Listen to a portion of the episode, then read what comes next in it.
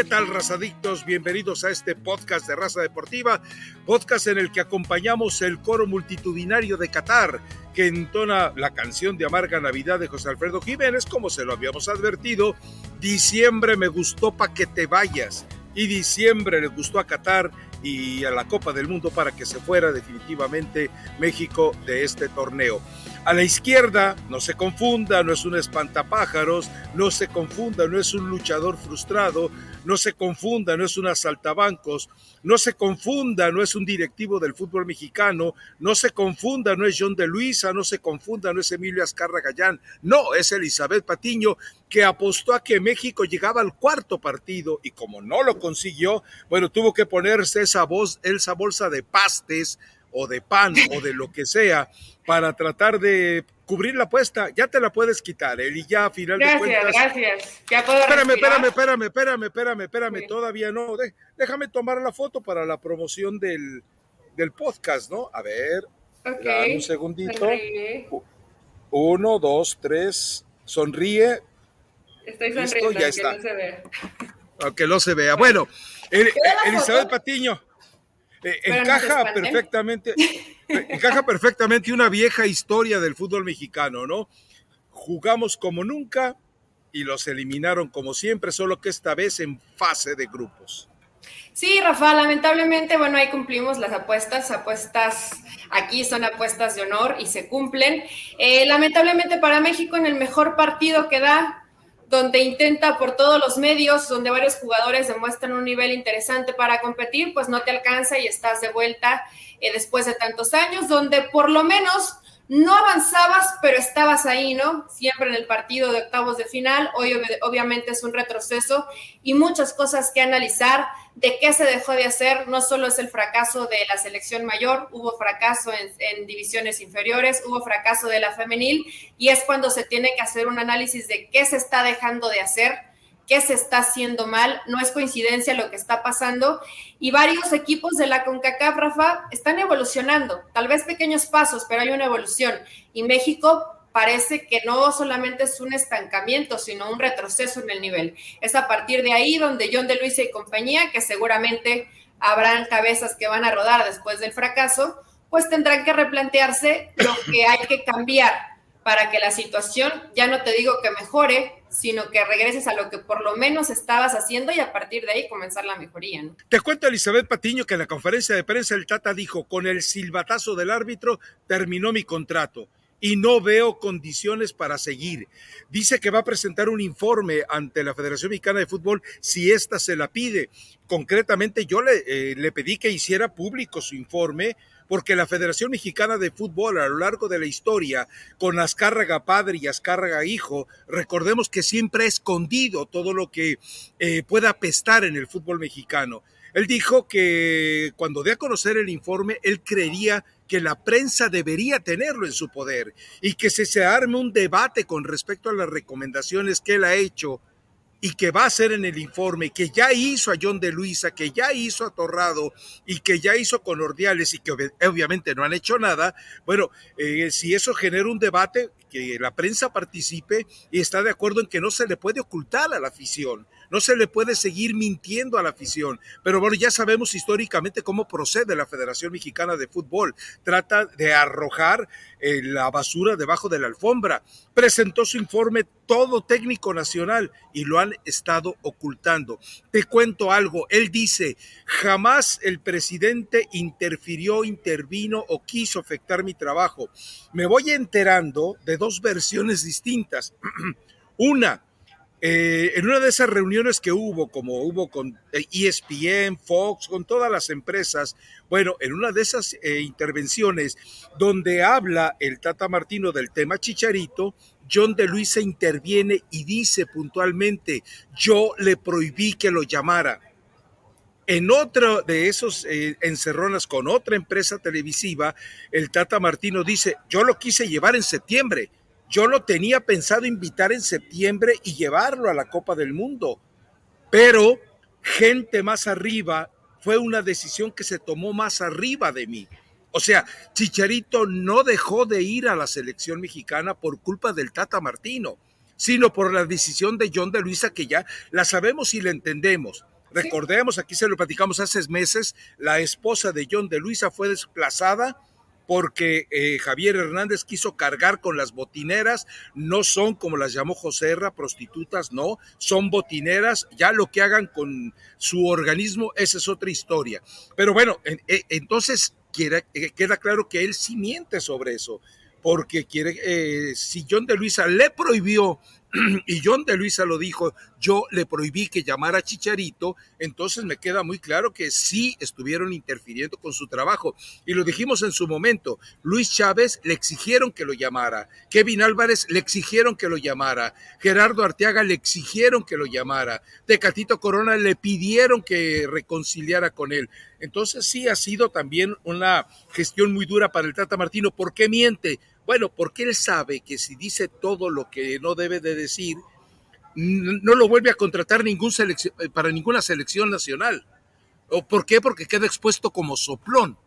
Claro, eh, qué, tristeza, Rafa, porque yo entiendo y, sé que Javier en su momento se equivocó, pero John de Luisa tuvo que ser muy inteligente en ese momento y separar el tema personal de lo profesional. Si tú ya habías eh, pagado un castigo, si ya habías estado un tiempo sin ser convocado y después tu nivel te llevaba a, pero no porque te lo diga la esposa o te lo sugiera, hay que aprender a dividir en ese tema, ¿no? Porque lo que pasó con Javier, y ojo que no quiero decir que esté bien, pero ha pasado muchísimas veces en la selección. Aquí porque se, se expuso, ¿no? Y se filtró. Pero no es algo nuevo, ni algo, ni algo que y se por el personaje. venas. Además, entonces, bueno, es una situación complicada Martino al final era un empleado, era, porque ya está a punto de, culminar o ya culminó su, participación. Ya con el silbatazo, con y había, había situaciones que seguramente, y no solamente Martino, en todas las elecciones hay cosas a las que te tienes que ajustar, que van más allá de temas fútbol. En todos lados pasa, hay unos técnicos que lo permiten, hay otros técnicos que no. En este caso, Gerardo Martino lo permitió. Y bueno, habla bien siempre de una persona profesional, Rafa, que hay cosas que te guardas, ¿no? No vas a echar por delante a los responsables. Tienes que salir tú, tirarte la culpa, dar la cara, porque es parte de lo que hace el entrenador, y después ya eh, vendrá un análisis, como en su momento también lo ha dicho Jimmy Lozano, se entregó un reporte. Sí, se entregan muchos reportes. ¿Y qué hacen con esos reportes? Van y, lo utilizan para ir al baño, los leen un poco ahí o qué hacen, porque no se ve algún cambio de una evaluación que hay, ¿no? Sí, la verdad es que, eh, vamos, eh, como, como, lo dice el Tata Martino, hay que darle la razón, los medios deberían tener acceso a ese informe y la afición debería tener acceso a ese informe, porque es la única manera de, de que sepamos que quedó al descubierto eh, por parte de Gerardo Martino y que obviamente John de Luisa y compañía están ocultando.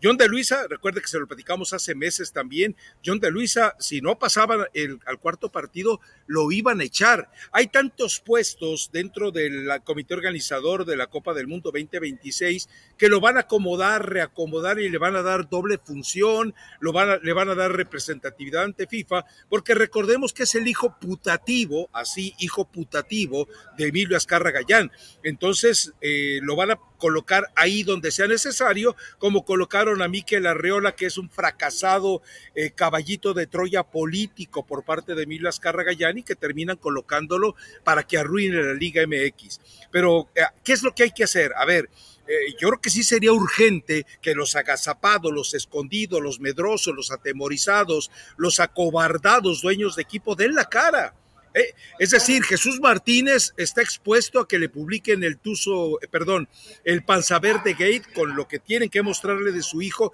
Y recordemos, ya se lo habíamos comentado, en el panzaver de Gate se habla de Carlos Ahumada. Y vincular a Carlos Ahumada con los Martínez es un tema que les duele, es un tema peligroso para ellos. Totalmente. Esperemos que salgan los dueños, Rafa, porque al final también es parte de que ellos comparten esa evolución que necesita el fútbol mexicano. A ellos les conviene que el fútbol mexicano mejore, entonces no te puedes quedar callado y decir, bueno, en este caso Pachuca, ¿no? Si, si Chávez jugó bien y Kevin cumplió, pues yo me quedo callado, ¿no? Eso ya va más allá de, tienes que salir y dar la cara y tratar de que se hagan responsables de todo lo que se ha dejado de hacer. Y tampoco, aunque cambiara Rafa, no te garantiza que el fútbol mexicano ya van a ser campeones del mundo, pero seguías por un camino ascendente. Hoy el fútbol mexicano va para atrás.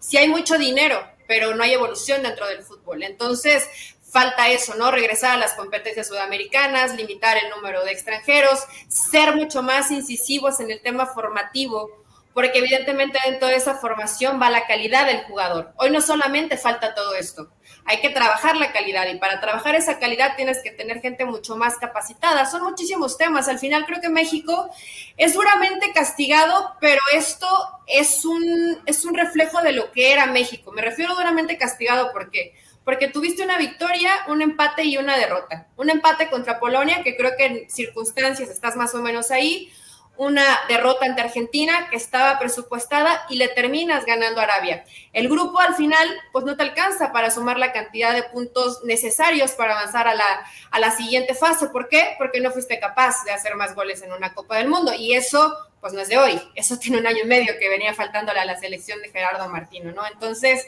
eh, hay una evaluación, probablemente es demasiado duro el decir fracaso totote y dicen esta selección va a estar marcada. Yo no creo que haya sido tan paupérrimo lo que mostró la selección, pero para esto te Pero a final de cuentas, a final de cuentas fracasó, se quedó en la fase de grupos, o sea, eso, eso no lo podemos marginar. ¿Te pareció tan mala la exhibición de México? En los tres partidos, ¿eh?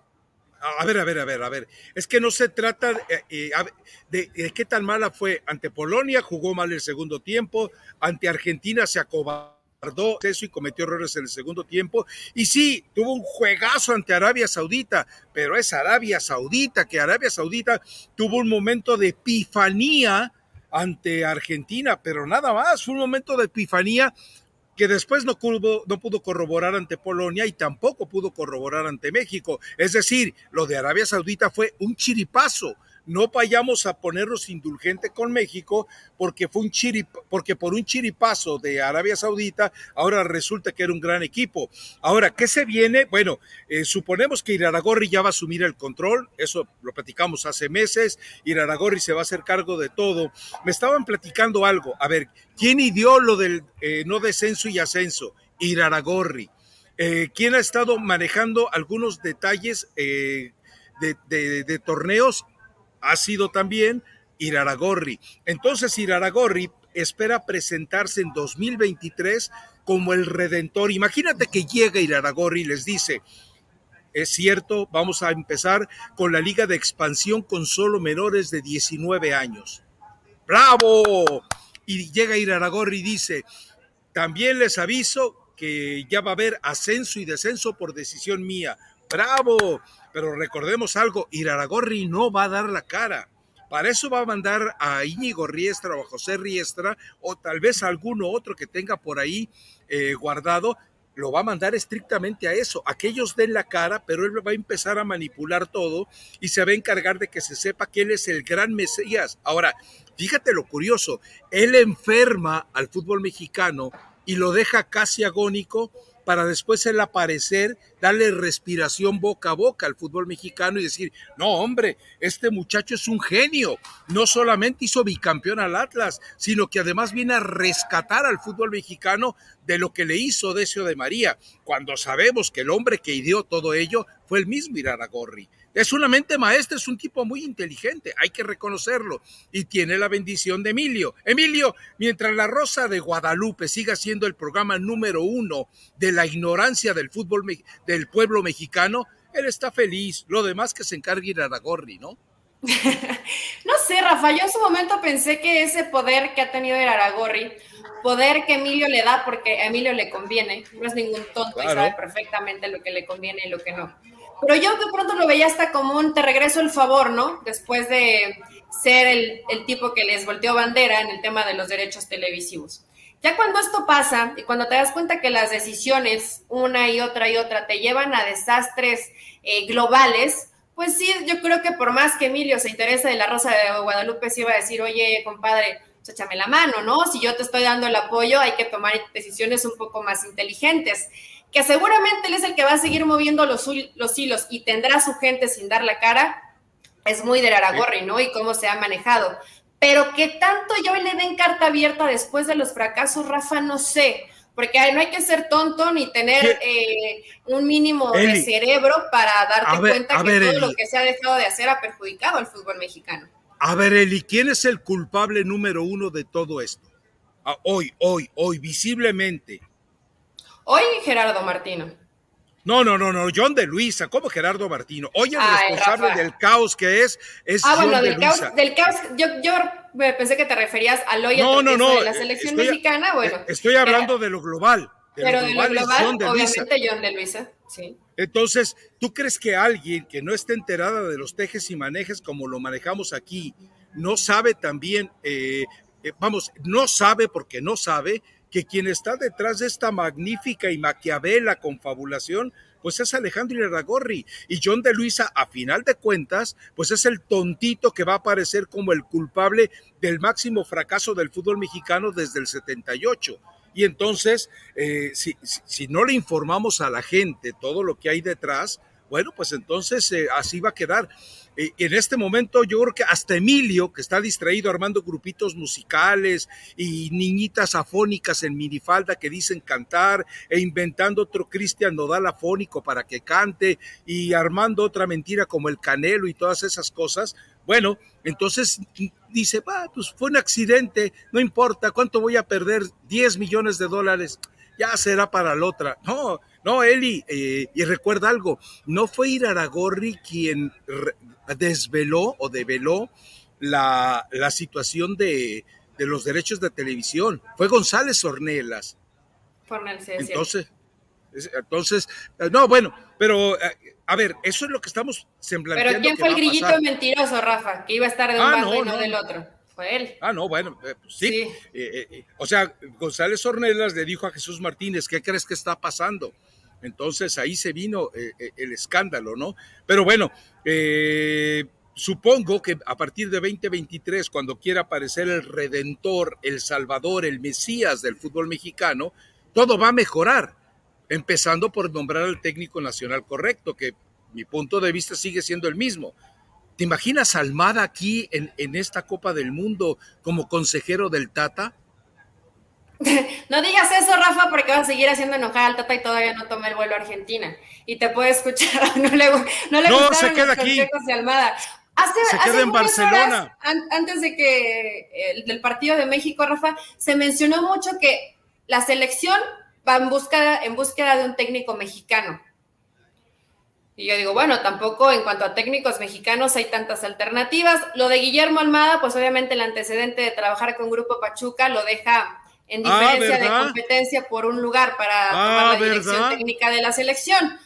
Yo pensaba que no, fíjate, yo pensaba que eran un poco más inteligentes, porque al final les conviene tener un gran entrenador, pero sé que hay otro tipo de intereses. Pero mexicanos, pues de pronto vi por ahí una imagen silueta que me parecía que era el Jimmy, pero no sé si se refieren al Jimmy Lozano. No, no, no. a, ver, eh, lo de Jimmy Lozano, eh, eh, los Juegos Olímpicos para mí fue un fracaso, ¿eh? O sea, yo no le entregaría a la selección nacional Jimmy Lozano. Si hay que dársela a un mexicano, que estoy de acuerdo, yo se la doy al Piojo Herrera. Contra todo lo que digan, se le entrego a Miguel Herrera. Bueno, pues dicen, dicen que mexicano, tú estás allá, Rafa, y seguramente en las próximas horas se hablará un poco más del tema. O no sé si de pronto la, federación dice, pues sabes qué, ya, ya, ya viene diciembre, vámonos de vacaciones y eso luego lo, lo resolvemos. Seguramente sí, ¿no? Sí, posiblemente ocurra eso, ¿no? Pero bueno, eh, ya más o menos eh, platicamos de esto. Ah, te cuento lo de Luis Chávez. le dije lo del tuit, dice, no estaba de ánimo, dice, pues ojalá que se pongan en contacto con Pachuca para resolver esa situación y qué bueno que se fijen en mí. Y reiteró algo que dijo en zona mixta. Dice, nunca entendimos lo que quería el Tata de nosotros en el partido contra Argentina. Ah, caray. ¿Dijo eso Chávez? Eso dijo Chávez. ¿Así, textual? Textual. Bueno, pues, híjole. De hecho, tierrita. Sí, lamentablemente a mí eso no me agrada de un jugador, Rafa, eh, que ya quieras hablar en no sé, no sé qué les pidieron. Y si no sabías por qué no fuiste un poco rebelde, intentaste lo que sabes hacer, ¿no? Es muy fácil tirar responsabilidades. Pero bueno, en fin, la cuenta del Bayern Leverkusen le hace ojitos a Chávez, le, guiña el ojo, le dice hola, es la cuenta en español. Pachuca dice, ¿qué onda? ¿De qué nos estamos perdiendo? Pero bueno, yo creo que después de la participación sacaríamos algunos nombres y haremos tal vez un análisis más profundo. Y entre ellos fue Chávez, ¿no? De los que creo que terminan cumpliendo con lo que se esperaba de esta selección y a lo mejor un poquito por arriba. O sea, tampoco te voy a decir Luis Chávez ha sido el mejor jugador del Mundial, pero sí tiene una calidad interesante de lo que demostró, personalidad eh. para hacer su primera Copa del Mundo, ¿no? A ver, sí es el mejor jugador de la selección mexicana en esta Copa del Mundo, eso no, no, lo podemos poner en... ¿No lo juntarías con Chucky?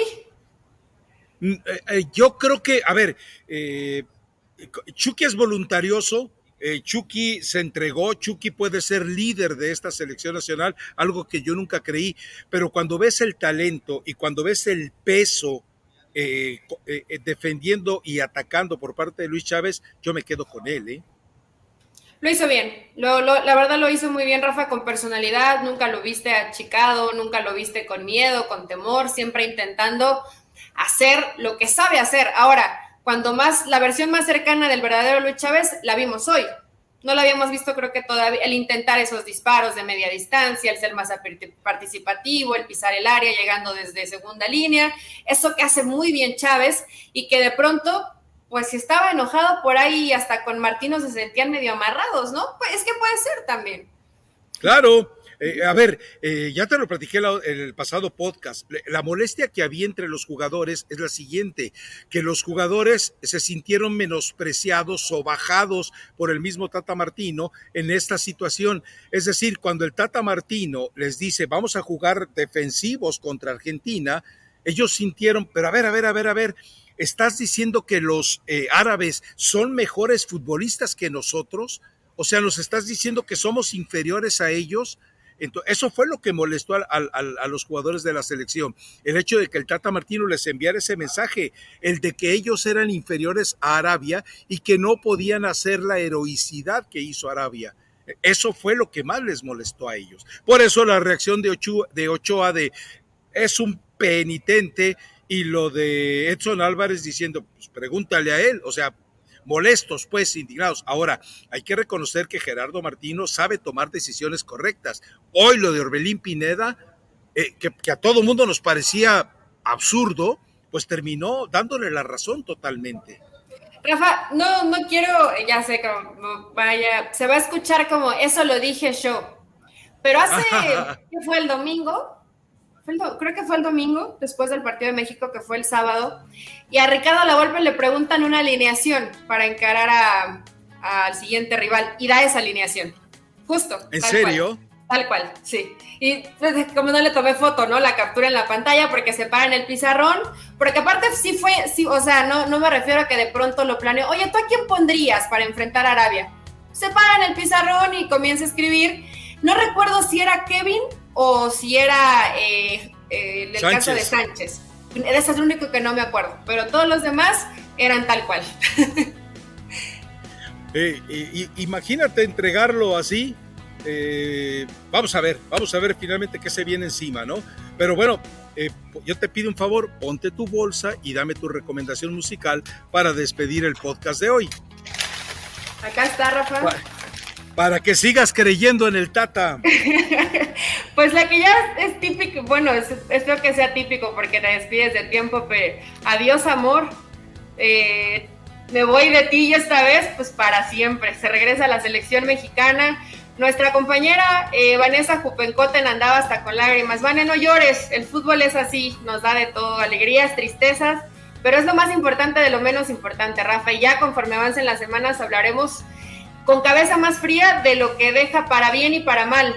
¿Cuántos de estos jugadores quedarán marcados por un fracaso de no pasar octavos de final en la Copa del Mundo, no? Sí, y, si hay una situación de tristeza, pues los pentamundialistas se fueron de la manera más amarga. Vivieron en su quinto mundial, que debía ser el más festivo, su peor momento, su momento más amargo. Pero bueno, Elizabeth Patiño eh, como dicen, como decimos en México, cuando se empieza a ir la gente, se van los de camión. Sí, ya se van los de camión, porque si me deja el camión, otra vez voy a terminar llegando a la casa a las 4 de la mañana. Chao. Chao.